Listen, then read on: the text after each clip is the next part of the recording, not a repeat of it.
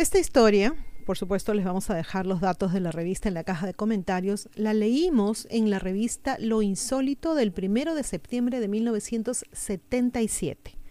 Es un caso muy interesante de avistamiento y de cómo se pudo observar en más de un lugar en la ciudad de Lima, en un lugar llamado Matucana, a unos 80 kilómetros de la capital por la carretera central.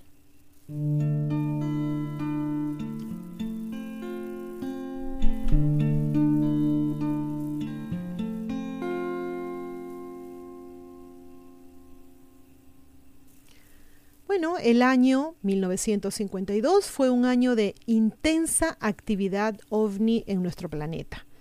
Para corroborar lo dicho, solo hay que volver a leer los periódicos de la época, pero eran años también heroicos. Toda persona que se atrevía a manifestar públicamente un avistamiento era tildada de loca, de beoda, de cretina. Era necesario enfrentar los calificativos más crueles, los ataques más implacables como pago a la entereza por decir la verdad. Aquí un ejemplo. El 5 de agosto de 1952 a las 5 y 13 de la mañana, el capitán Ray Sullivan, piloto de un DC-3 de Panagra, esto es Pan American Grace Airways, en vuelo hacia Ecuador, Colombia y Panamá, a pocos minutos de haber salido de Lima y sobre el cielo de Ancón, avistó tres platillos voladores. Recuerden que en esa época no existía la palabra ovnis todavía, ¿no?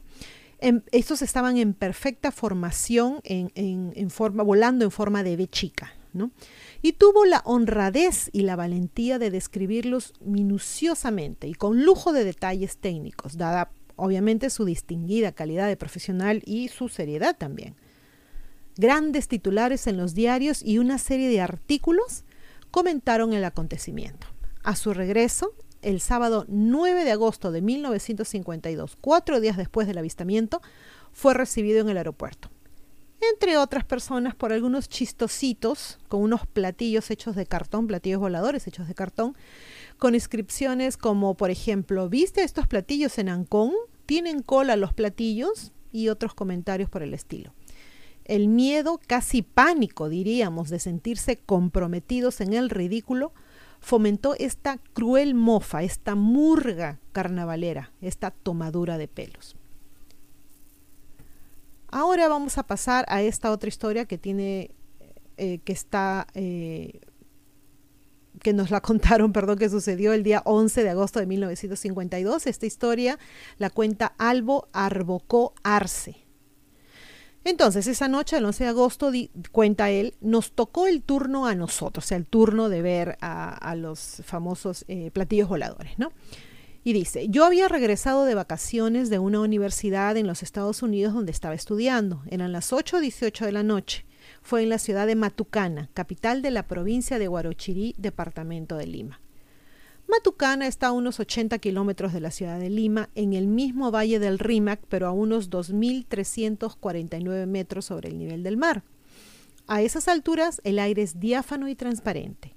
Entre las moles graníticas de los cerros, el cielo se muestra tachonado de estrellas en toda su maravillosa e infinita belleza. Quienes hayan vivido en nuestra tierra, nos dice, adivinarán las palabras que me faltan al querer expresar la emoción que sentimos los limeños ante tanta hermosura. A título personal, bueno, yo no soy limeña, soy chalaca y no he tenido el gusto de conocer Matucán. Espero algún día poder visitar este y otros hermosos lugares que sé que existen en mi país. Continuamos. Era una noche serena, era una noche despejada, azul profundo, hacía frío. Estaba con tres amigos conversando, dice, en la puerta de la casa de uno de ellos, de Juan y de Jorge Podestay y Renato del Campo Soto. Con, esos amigos suyos estaba. Vamos a agrandar esta foto para que la vean un poco mejor. De improviso, rauda, apareció una luz, como un bólido, como una estrella fugaz en dirección al cerro Chilcasequia, donde hay una cruz en las alturas. Pensamos en un aerolito. Estábamos muy acostumbrados a verlos. Pero la luz se detuvo y al detenerse se materializó en un objeto que estamos plenamente convencidos era metálico.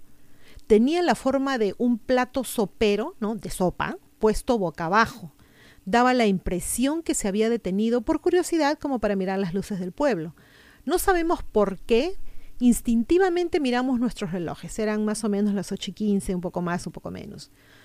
El color del artefacto era acerado, metálico. En la comisura inferior y simétricamente colocadas aparecieron unas luces que nos dieron la impresión que eran ventanillas, parecidas a las de los aviones.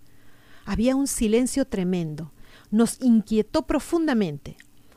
No era solo un silencio normal de algo que se hubiera desplazado sin hacer ruido, era más, era como si el silencio bajara hacia nosotros en forma de sosiego, de paz, de tranquilidad como si todo se tornara silencioso a nuestro alrededor. No podríamos precisar cuánto tiempo estuvo detenida la nave. Posiblemente fueron segundos que nos parecieron horas. Luego de esto, de la parte del aparato que estaba hacia el sur, que nosotros no sé por qué motivo pensamos era la parte posterior, comenzaron a aparecer como gases incandescentes, ¿no? Amarillos, anaranjados, rojos, azules.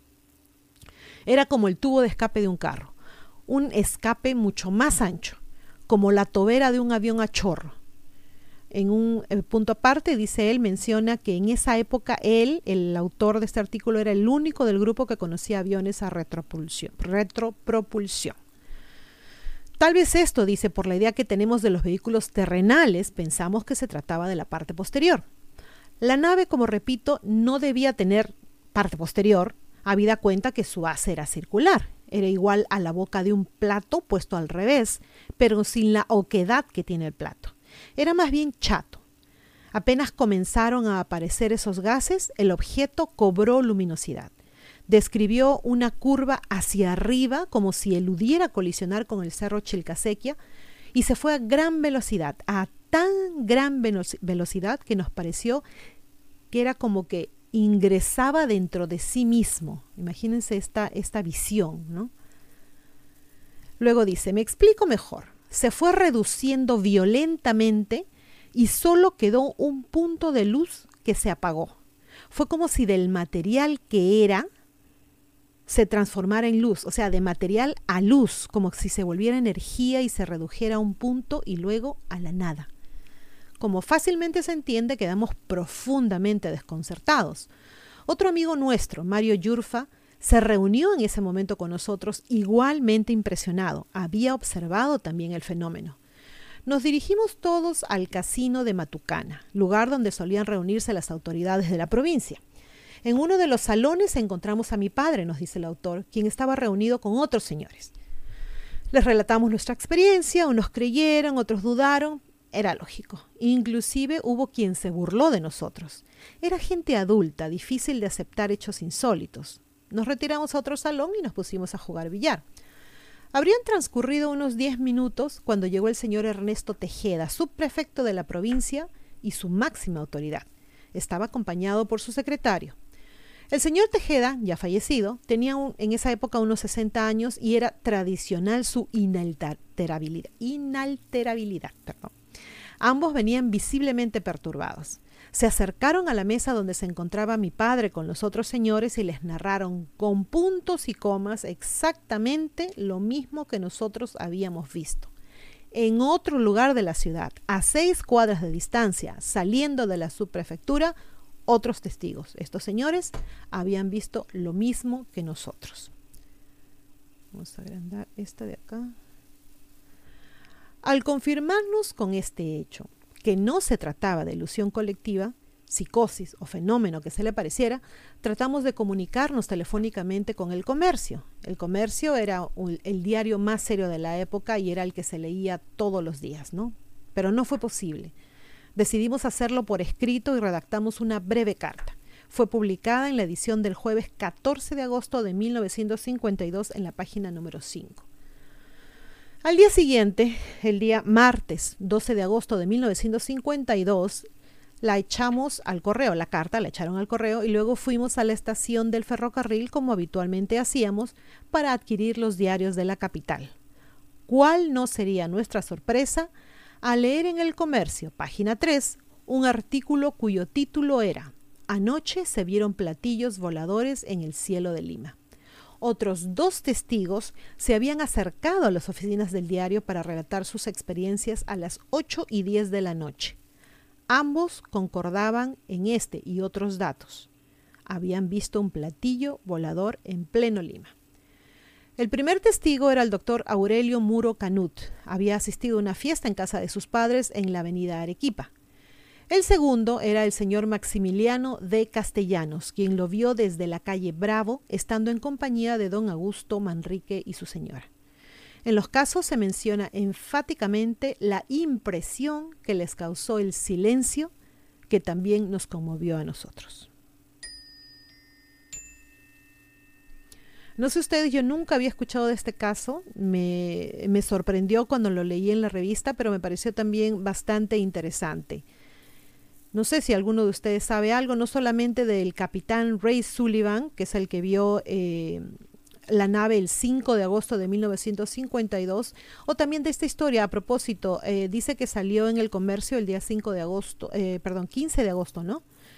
la estuvimos buscando, 14 de agosto, perdón, la estuvimos buscando en línea, pero lamentablemente no pudimos encontrar el artículo. No sé si por alguna razón no, no lo han subido. Bueno, estamos hablando del año 52. En esa época no creo que, no creo, no, no había eh, internet, no había manera de, de, de, tenerlo. A lo mejor no se han preocupado en hacerlo, en subirlo en línea, en ponerlo en un archivo. No sé si alguna vez en alguna biblioteca podremos encontrar el artículo.